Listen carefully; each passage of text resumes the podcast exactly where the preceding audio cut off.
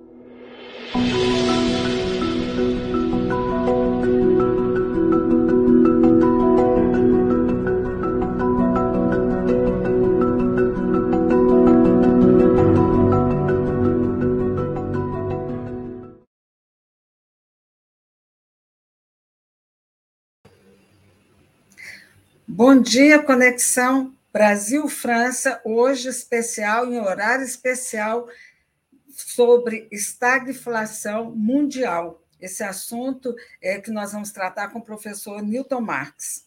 Sou a jornalista Rosa Sarkis e na bancada virtual o economista Newton Marx, vasta experiência na área de economia e finanças. É especialista em políticas macroeconômicas, sistema financeiro, economia do setor público, finanças, economia para não economistas e educação financeira, microfinanças e gestação e gestão de riscos. Quero lembrar que o professor Newton Marques, durante vários anos, no Painel Brasil TV, ele apresentou o Dindim Economia para Não Economistas, e foi um sucesso assim total. Hoje, quarta-feira, 27 de julho, 11h30 Brasília, e agora eu perdi aqui um pouco, eu estou sem o outro horário para Paris, mas são cinco horas de diferença.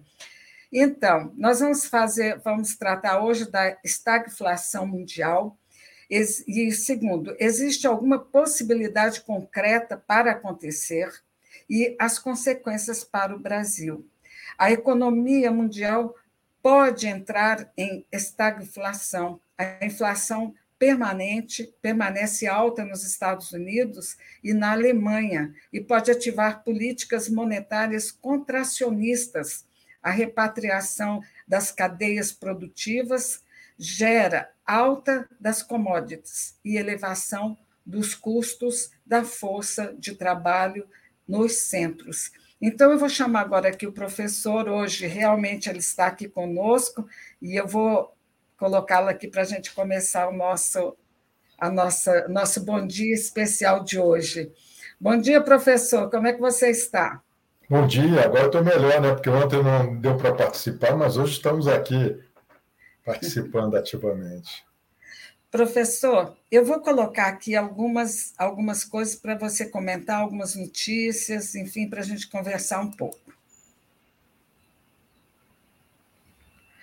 Eu queria que você falasse um pouco sobre o, o David Malpass, que ele é uma dessas pessoas é, fundamentais nessa, nesse assunto que a gente vai tratar hoje. Então, é, o, o ex-subsecretário de Tesouro dos Estados Unidos, ele é, tem falado, tem estudado, mostrado que há um grave risco de desnutrição e até de fome no mundo. Então, a pandemia ela desenvolveu é, formas de é, preocupação por parte dos governos e evitar com que houvesse uma tragédia muito grande. A gente hoje vê críticas que é pós-pandemia dizendo que não havia necessidade de paralisar a atividade econômica, não havia a necessidade de fazer aquele isolamento, mas a gente vê que é muito fácil para os analistas agora falar isso.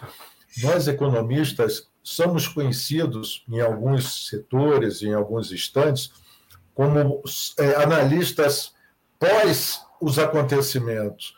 Isso não tem muita validade, a não ser para os historiadores. Nós temos que nos preocupar é a, previamente. As análises têm que ser feitas e nem necessariamente a gente tem que acertar tudo, mas tem que provocar uma discussão para fazer com que é, todos os estudiosos se debrucem sobre o problema. E o subsecretário, por exemplo, diz por que, que a gente tem esse problema de grave desnutrição e até de fome mundial. Porque a partir do momento que os governos tiveram que tomar medidas, é, políticas públicas para evitar o pior, também a paralisação da atividade econômica destruiu postos de trabalho, trouxe é, mais problemas sociais do que normalmente já vinha tendo. Então, isso daí acaba provocando o que ele está dizendo, né? Então, aqui no Brasil, por exemplo, basta a gente olhar para o Brasil, quantas famílias engrossaram né, esse, essa estatística de estarem abaixo da linha da pobreza. Então, os governos têm que procurar recursos e, principalmente, tirar de quem tem, que é outro problema. A gente não vê necessariamente políticas é, tributárias reformas do sistema tributário para aumentar a taxação sobre aqueles que ganham. Porque não tem milagre. Se o Estado começar a gastar e não tirar de quem tem, o fosso aumenta. E é isso que tem aumentado. A concentração de renda e de produção nos mercados mundiais tem aumentado violentamente. Aqui no Brasil, basta ver, com a crise, os ricos ficaram mais ricos e os pobres ficaram mais pobres. Não é uma questão de socialismo, de comunismo ou de qualquer ismo, como se alega. É uma questão de justiça social. E nós, economistas, sempre tivemos a reboque de propor medidas nesse sentido, entendeu, Rosa? Professor, olha, eu queria passar. Hoje a gente tratou no Bom Dia mais cedo a respeito da, da liberdade de expressão e eu queria colocar aqui um vídeo relativo a essa, essa é, tweet do UOL. A gente tem um a reportagem, vou aproveitar para colocar aqui na tela, na né, entrevista à Folha, a professora da FGV, Clarissa Peterman Gross, que é doutora com uma tese sobre discurso de ódio, avaliou que Bolsonaro defende ideias ruins sobre armas, mas que ele tem liberdade de expressão, foi o que ela disse. Ela lembrou da declaração da campanha em 2018 sobre fuzilar a petralhada do Acre. A gente tem um vídeo, inclusive, desse momento.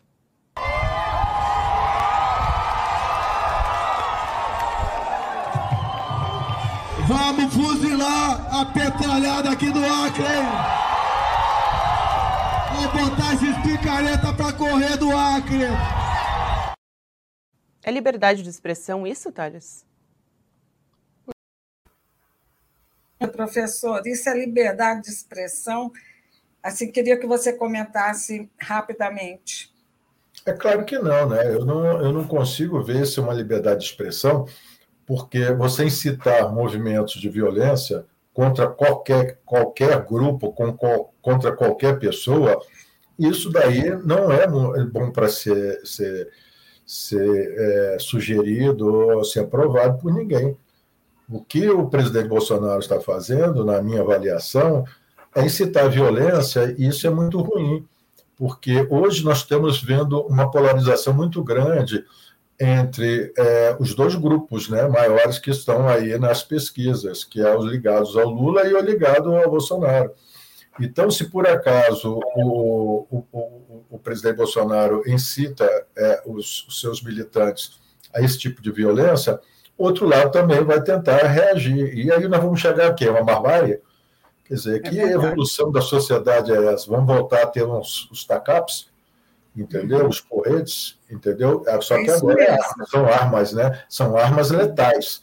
Então, a é. partir do momento que o, o presidente Bolsonaro estimulou o uso de armas por parte dos civis, segundo estatística, o, o, existe arma nas mãos dos civis mais do que na mão dos militares. Então, você vê, imagina o que, que isso pode acontecer, né, Rosa? É verdade, professor. A, a, a, tinha registrado no CAC cento e poucos mil armas registradas. Agora chega a quase 700 mil. Então, você imagina o que, que isso vai ocasionar dentro da nossa sociedade. Olha aqui, o Marco Polo ele coloca: o bom do Newton Marx é ser um economista que não complica, não usa economês, suas palavras são de fácil entendimento, além de ser bem-humorado. Eu concordo com você, viu, Marco Polo? É meu amigo, é meu amigo, a gente discute muito e tem um programa é, Viajando na Maionese, que é muito bom, então sugiro aos nossos telespectadores que acompanhem Marco Polo. Ele é brilhante, entendeu? E também é muito bem divertido. Ah, que coisa boa. E, professor, agora vamos aqui mais uma notícia que eu vou falar com você. Aqui, olha, o que, que o, o presidente nacional do, do PSB, o Carlos Siqueira, coloca a pressão da inflação sobre a renda das famílias, a estagnação de investimentos de empresas e as incertezas políticas estão travando o Brasil. O perigo da estagflação, a estagnação e inflação é considerável. Hoje, as, hoje, as afirmações do Banco Mundial e não de gente da oposição, então, o Carlos Siqueira, no tweet dele, é, ele fez esse Twitter, né, no, no, Twitter, esse tweet. E eu queria que você comentasse, porque ele trata aqui de uma, uma coisa bem interessante, que é um dos nossos assuntos, que é, é que a, os investimentos de empresas e as incertezas políticas estão travando o Brasil. Você acha que, que já estamos nesse ponto ou é uma coisa de futuro? É verdade, o, presidente do PSB está corretíssimo. Rosa, o ambiente de é, os investimentos privados, que os investimentos públicos já não, não existem, né? Então são muito é, é, rarefeitos. Mas os investimentos privados, eles são é, é, induzidos, eles são conduzidos, eles são estimulados quando há um ambiente de tranquilidade. Ninguém vai querer fazer um investimento quando existe um, um ambiente muito turbulento. E o que nós estamos assistindo agora, com ameaças de que, é, de que vai haver fraude nas urnas, que há uma preocupação em incitar violência, é, desrespeitar até a própria Constituição, isso tudo daí traz problemas para os investidores. Quem é que vai colocar dinheiro como a gente costuma dizer é, é, de forma vulgar, salgar carne podre. Como é que alguém vai querer botar investimento, colocar investimento no país, se há um risco de que essa, essas eleições tragam problemas? Porque vamos supor que é, o presidente Bolsonaro ele perca as eleições. O que, que pode acontecer? Então, tudo isso daí acontece, né? Da mesma forma que se houver um ambiente de violência, não é bom para ninguém. Então, isso tudo traz o quê? Uma incerteza. Então, trazendo incerteza, isso aí mata o aumento da capacidade produtiva da economia. A economia tem duas formas de crescer, ou aproveitando capacidade ociosa ou aumentando a capacidade produtiva. Aproveitando a capacidade ociosa, não precisa tanto de investimento, é só uma questão de realocação dos seus portfólios né, de, de planos de, de inversão. Mas com relação a um crescimento autossustentado, é preciso ter um, um objetivo que é a estabilidade. E, além do mais, também tem que ter mercado. E o problema agora se torna mundial. Quando a gente vê que os Estados Unidos e a China, as grandes duas locomotivas, vão ter crescimentos pífios, baixos em relação ao que praticavam, isso é muito ruim. E juntando isso, tem inflação. Então, as, as políticas macroeconômicas vão fazer com que se eleve a taxa de juros, essa é a receita, é o receituário que a gente chama do mainstream, então isso vai elevar as taxas de juros e o que, que acontece? Os investimentos se tornam caros.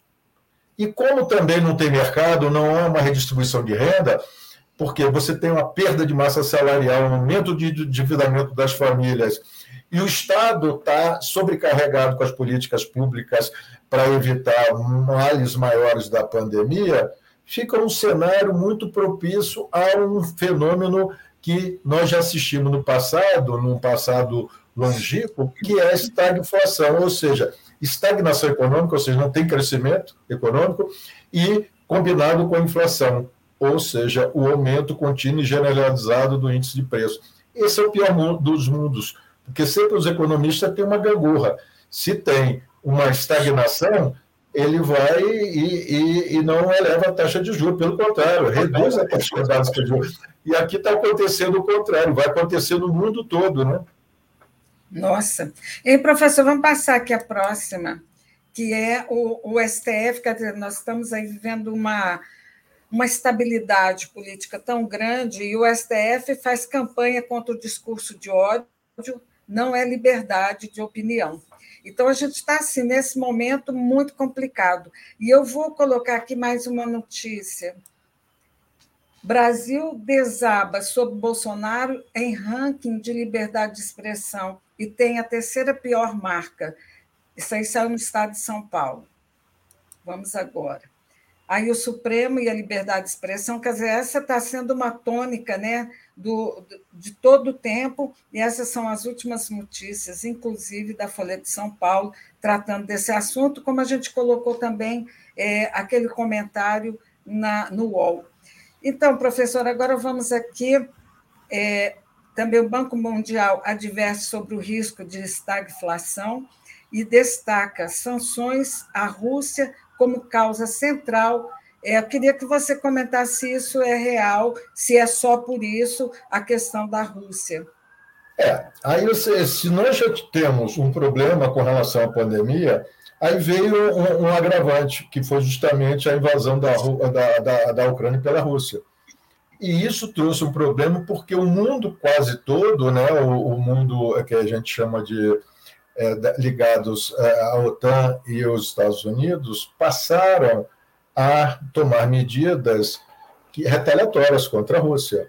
Então, a Rússia hoje só tem a China e a Índia e como países relevantes, né? para poder é, se defender dessas sanções. Só que isso daí é muito ruim, porque o mundo globalizado ele, é, ele vivia justamente dessa cooperação entre os países. Então, a partir desse momento, como a Rússia produz é, determinados é, produtos essenciais ao próprio crescimento econômico dos países, da Europa, por exemplo, então, é, isso aí vai trazer problemas, já está trazendo problemas do ponto de vista de é, desabastecimento e elevação de preço, aí sobe o preço dos derivados do petróleo, né, porque o barril de petróleo começou a subir, aí depois cai, há um movimento de desvalorização cambial nos países, há um problema de que commodities é, em alguns momentos está subindo, outra hora está caindo, há um problema do custo de, é, de, dos insumos também se elevar, e isso encarece o produto, e as pessoas não têm renda. Como é que vai fazer? Você imagine como que as pessoas têm que pagar seis, oito reais no litro do leite. Se não fosse o governo brasileiro ter feito esse, essa, tomado essa medida, que eu acho que é uma violência contra os estados e municípios, de reduzir é, é, o ICMS, padronizar e zerar os impostos federais, sem ter uma preocupação ao longo do governo, com, quando isso estava acontecendo, Agora, tem muita coisa que está sendo tomada para acabar dia 31 de dezembro de 2022. Então, isso é muito ruim, porque isso está parecendo que é medida do ponto de vista do ano eleitoral. E isso daí é muito grave, porque não se resolve o problema, ele é um paliativo, e depois as, quem vier assumir, ou se o próprio governo se for reconduzido, a situação econômica de 2023 vai ter que arrumar casa. E isso daí vai ficar é, um período muito grande de a gente imaginando uma recuperação da atividade econômica, né? Então, o sofrimento das pessoas vai aumentar, não é 400, 200, 600 reais, conforme essa, esse Auxílio Brasil, que vai se resolver, é o crescimento econômico. E como não tem um ambiente de estabilidade, porque todo dia, infelizmente, o presidente Bolsonaro fala em, em medidas que são é, é, totalmente contrárias à democracia, né? e isso daí gera uma, uma, uma, um radicalismo muito grande por parte da, de diversos pontos da sociedade. Então, a gente vê muita coisa contraditória. Ontem a gente viu o ministro da Defesa participar de um evento e aí o, o dizer que, que vai respeitar a Constituição e ver o presidente e outras pessoas falando que nós vamos acionar o artigo 142, nós vamos, é, nós vamos respeitar, essas urnas não são. Então, então existe essa michórdia aí e isso daí é muito grave. Né? Professor, você me enviou aqui é, uma, uma reportagem, ou uma coluna do Cacai, que ele diz assim: Por isso volto no tempo e me permito sentir saudades de um Brasil que se sentava à mesa. O país era pensado, discutido nas nossas divergências e também amadurecido nas nossas convergências. Você me enviou e eu achei que é interessante colocar aí o grande jurista Cacá na sua coluna do Poder é, 360. Quero te agradecer, então, por essa oportunidade. Eu vou colocar agora aqui, professor, hoje é, nós temos a, a a pesquisa da Folha, que está todo mundo esperando. Mas, por enquanto, eu vou colocar uma que está assim, fazendo o maior buchicho, que é. Hoje estamos aqui na Rua Uruguaiana, toalha. faz pontos de comércio gente... no centro do Rio de Janeiro. E a gente vai fazer uma pesquisa eleitoral, mas um pouquinho diferente. Vem comigo no Data Toalha. Estamos aqui agora com o. Lucas, LC. O LC do Cama, Mesa e Banho. Fala pra mim, LC, quem que tá vendendo mais?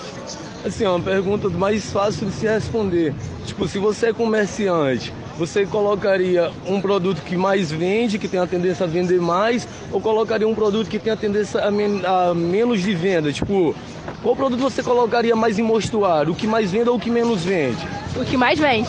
Então daí você já tira a sua conclusão olhando ali para as toalhas. O maior volume que tem é o do Lula. Claro, é o que mais está vendendo. Por isso só tem uma do Bolsonaro. Sim, senhorita. Fala pra mim, qual toalha que tá vendendo mais? Ah, pô, a do Lula. A do Lula? A do Lula eu boto 400 reais todo dia, 200, 300, 400 todo reais. Todo dia? Eu, é, é certo. Olha a minha sacola. Ah, não dá pra gravar ali não, né? Não, não tá pegando, tá pegando. Tá aqui, é tudo Lula. Pode gravar aqui, ó. Tudo Lula aqui, ó. É Lula, é Lula, é Lula. Toda hora sai, chefe.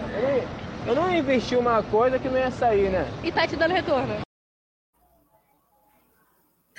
Hein, professor? É uma coisa divertida e a gente realmente vai tratar hoje, mais tarde e amanhã, bastante sobre a pesquisa de hoje da Datafolha. Mas antes da gente entrar nos nossos blocos de conversa a respeito do assunto de hoje, a, a Ida Bittencourt está sempre aqui conosco e, ele, e ela pergunta o seguinte: professor, a economia solidária, o comércio de rua e a agricultura familiar estão em qual escala no Brasil atual?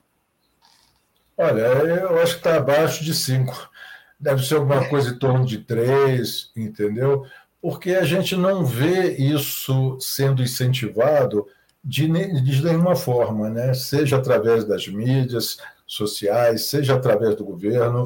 Então, isso daí é um, algo que nós, economistas que, chamados né, é, mais ortodoxos, né, apesar de eu me coloco como heterodoxo, mas os economistas ortodoxos acham que isso daí é uma perda de tempo.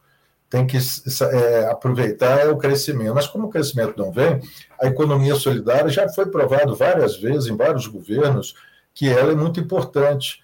E a agricultura familiar não é o agribusiness que tem que ser estimulado, porque quem emprega muita mão de obra é economia solidária, comércio de rua e agricultura, agricultura familiar, entre outras coisas. Então, os governos deviam aproveitar e estimular, mas a gente não vê esse tipo de estímulo justamente nesse momento agora, né, de que há muita informalidade e é preciso do cooperativismo ser maior. Porque se as pessoas não se ajudarem mutuamente, fica difícil. É querer se levantar do chão puxando os próprios cabelos. Ninguém se levanta dessa forma. Então, eu, eu concordo com o que a Alda Bittencourt colocou, e eu, eu faço parte de uma linha de economistas que a gente é, conhece a ortodoxia, mas a gente prefere as soluções heterodoxas, apesar da crítica que é muito grande. Graças a Deus, estou vendo os economistas como é, Joseph Stiglitz, nos Estados Unidos, prêmio Nobel de Economia, que na época do doutorado eu odiava ele, e ele procurando é, desenvolver soluções heterodoxas. Vejo o André Lara Rezende também, que foi um dos pais do Larida, um projeto, uma moeda que era entre desenvolvida pelo André Lara Rezende e o Perso Arida, antes do real, e eles estão fazendo críticas à ortodoxia. Eles não são bem vistos pelos, é, pelos caciques da ortodoxia, mas ele está sendo muito bem, eles estão sendo muito bem recebidos pela heterodoxia como soluções. E esse caso aí da nossa é, telespectadora é muito importante, tinha que ser desenvolvido, concordo com você, e nós estamos perdendo tempo, porque isso daí ajudou, ajudaria a tirar esse pessoal é, dessa miséria que está aí, essa miséria absoluta, e era, seria muito melhor do que o Auxílio Brasil. Por quê? Porque daí é a condição da pessoa criar emprego e renda. É verdade. Professor, vamos ao nosso primeiro bloco?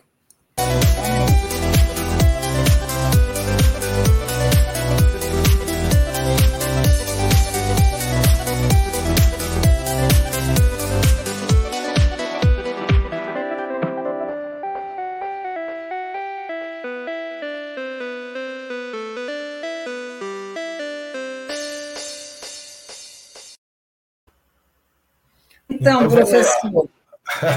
Vamos lá. É, a, estag, a estagflação é um fenômeno combinado entre a estagnação econômica, ou seja, não há crescimento econômico, né? o crescimento econômico é medido pelo PIB, Produto Interno Bruto. Então, é, o, o, Produto Interno Bruto é um crescimento real, ou seja, descontada a inflação dos bens, é, do, do, em termos monetários, dos bens e serviços de um país. Geralmente é por ano, né, que a gente calcula.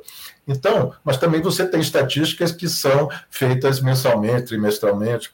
Não tem muito sentido ser mensalmente, porque o ciclo de produção geralmente é de um trimestre. Então, isso é uma coisa também que aí a gente tem que explicar para os nossos telespectadores, ser um pouco mais didático, que só tem sentido a partir de três meses. E mesmo assim, o ideal seria realmente esperar um ano. Mas como um ano é muito longo, é como se você tivesse que pilotar um avião e não soubesse o que estava acontecendo na frente. Bom, então a estagnação econômica é quando o crescimento do PIB é negativo. A pessoa fala, pô, crescimento negativo é abaixo de zero, você descontar da inflação. E no caso da, da inflação também, que é um fenômeno de crescimento contínuo generalizado do índice de preço, e que isso é, provoca perda de poder de compra, principalmente dos assalariados. As, as, as rendas mais baixas é que sofrem mais, Rosa. Os mais ricos, eles tiram de letra. Mas o, os, os, os, os mais pobres, os pobres, os miseráveis, esses sofrem, esses não têm o que comer, não encontram trabalho.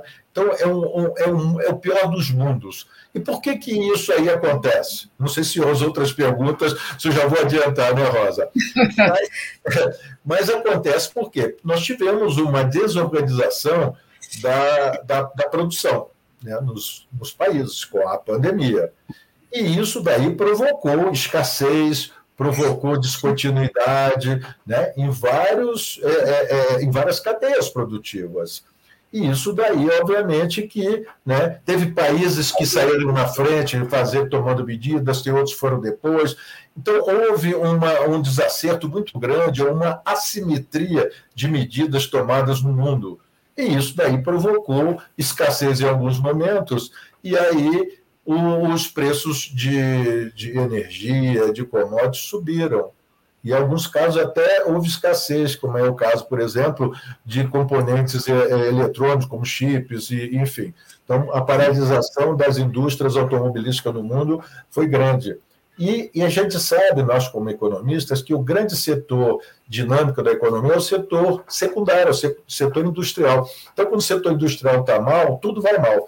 Não adianta nada a gente ter um resultado como às vezes eu fico vendo o governo e pessoas é, exaltando os crescimentos, o crescimento do setor terciário. O setor terciário ou primário, ele não tem a dinamicidade que tem o secundário, que a industrialização é em qualquer lugar do mundo. Ninguém cresce a economia com base na água, no, no primário e no terciário, entendeu? Se não tiver?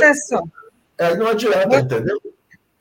Eu vou agora colocar aqui numa sequência que eu acho que é a minha curiosidade. Eu sei que você falou alguma coisa relativo a esse próximo bloco, mas eu acho que é interessante a gente colocar bem, bem claro para quem está nos ouvindo, porque economia é um problema meio complicado para a gente entender no dia a dia. Só um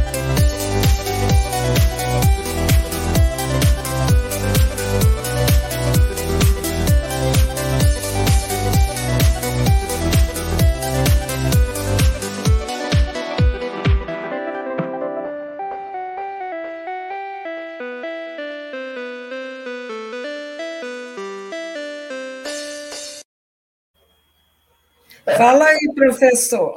Então, por que, que é temido a estagflação? Porque é o pior dos mundos. Todo mundo ganha dinheiro, todo mundo tem um maior bem-estar quando a economia está crescendo.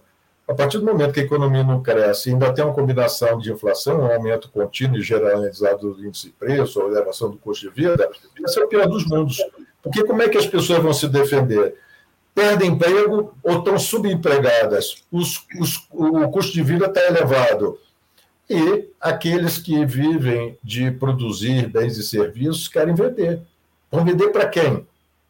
Então, esse é um problema. Hoje em dia, quando eu vejo assim um otimismo muito grande que a economia vai crescer é, até 2% ou mais de 2% aqui no Brasil e em outros lugares, a primeira pergunta que se coloca, quem é que vai comprar? Será que os 600 reais são suficientes para gerar a economia? Quer dizer, ajuda, mas não é. Como a gente costuma dizer entre os economistas, é voo de galinha. Ou seja, a galinha voa, mas ela vai logo aterrizar. Então, um crescimento autossustentado tem que a economia ter as bases para aumentar. E um deles é o investimento, já falamos aqui. Então, por isso que ele é muito temido, né? porque isso vai provocar desemprego, isso vai provocar um aumento da pobreza, da miséria, a desigualdade social e um aumento do custo das políticas públicas. O Estado é que vai ter que fazer isso. E vai ter que se endividar. E aí vem a elevação da taxa de juros. As pessoas que estão endividadas, passam a ter um problema muito grande. Elas não podem se endividar mais, se tornam inadimplentes e pagam um custo muito alto por isso. E cada vez mais fica difícil. Quem não tiver dinheiro para investir, não vai tomar dinheiro emprestado para investir. Então você vê como é que isso daí é o pior dos mundos. Uhum. Professor, é, agora o terceiro e último bloco, eu vou colocar.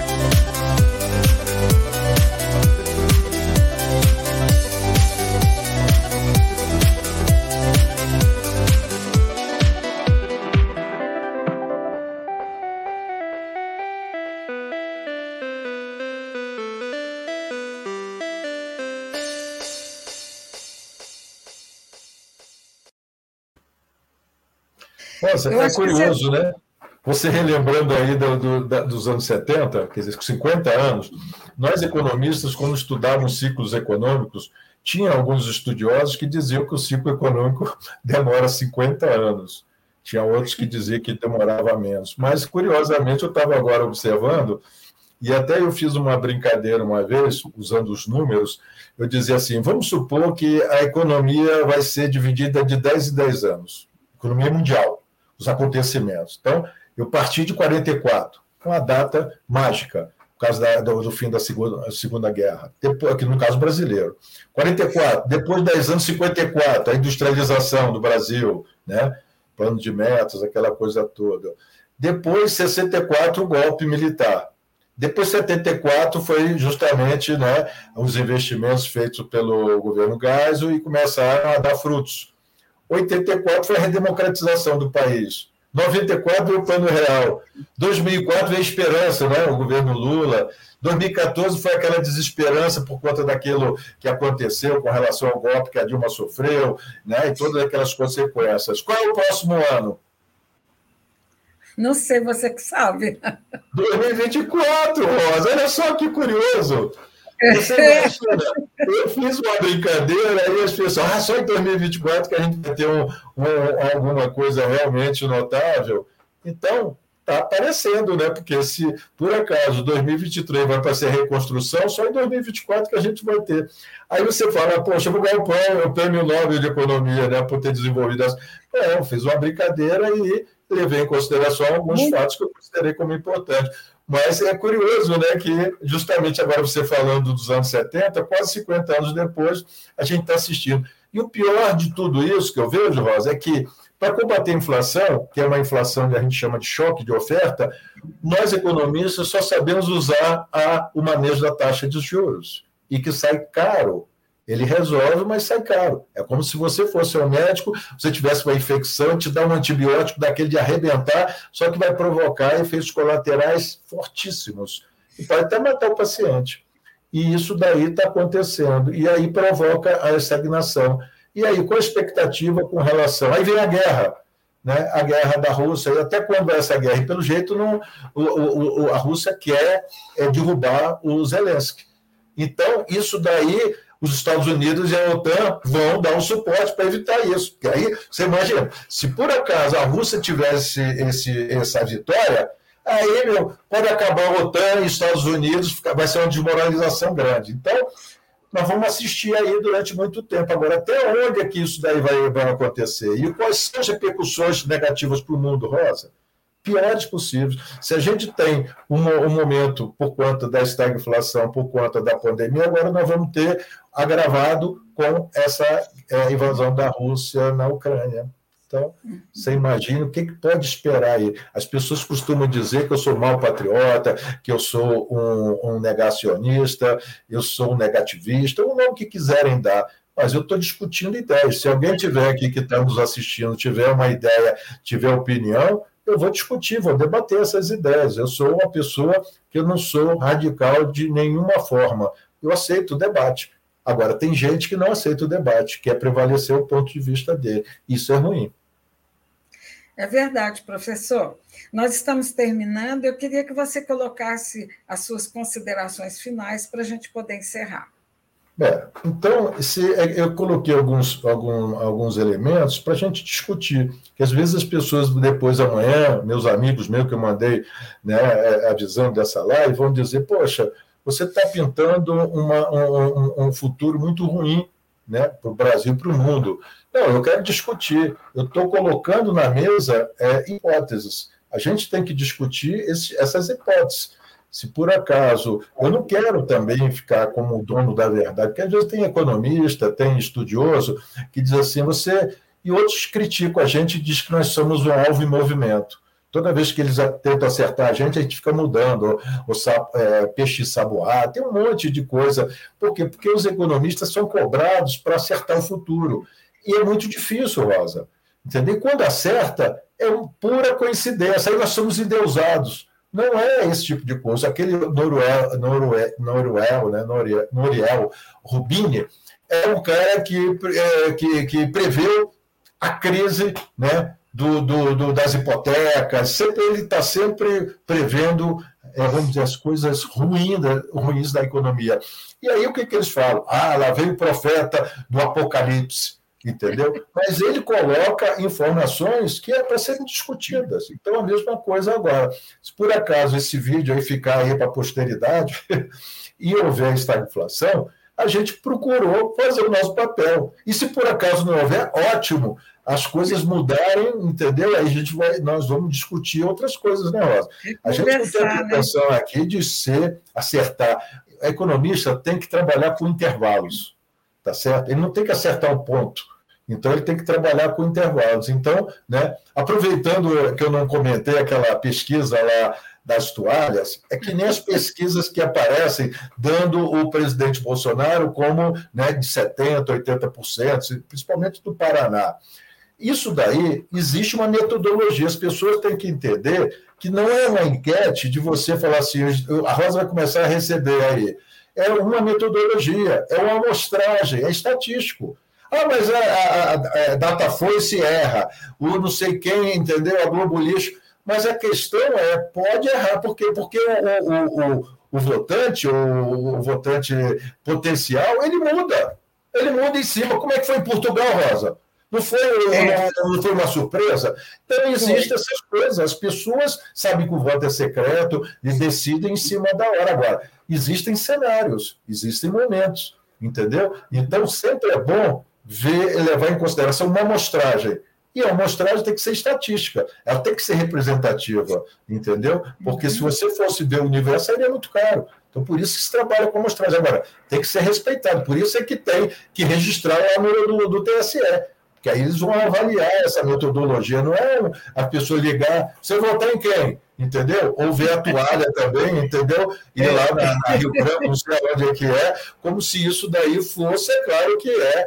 É, são é mas é uma, é uma grande brincadeira, né, professor? É verdade, Rosa. Se você chegar numa fila de ônibus e perguntar, pode ser que você tenha surpresas, mas aí não é uma uma amostragem, entendeu? que nós trabalhamos isso de forma estatística, né? É isso mesmo. Bom, senhor, é, você volta na próxima segunda, é, na próxima terça-feira. Sempre às terças-feiras, às 10 horas da manhã. Excepcionalmente hoje, porque ontem o professor teve um pequeno problema técnico, mas na próxima terça-feira estaremos aqui às 10 horas com o professor Newton Marques. Muito e obrigada. agradecer a participação das pessoas aí, né? O Marco Polo e a Alda Bittencourt, né, principalmente, que mandaram suas perguntas, e apesar de que o Marco Polo, né, ele só fez o destaque, o registro do amigo dele. Aí no o registro, depois vou falar com ele, aí não vai, tinha que fazer pergunta, né, Rosa? É isso mesmo, professor. Então, até mais. Até mais.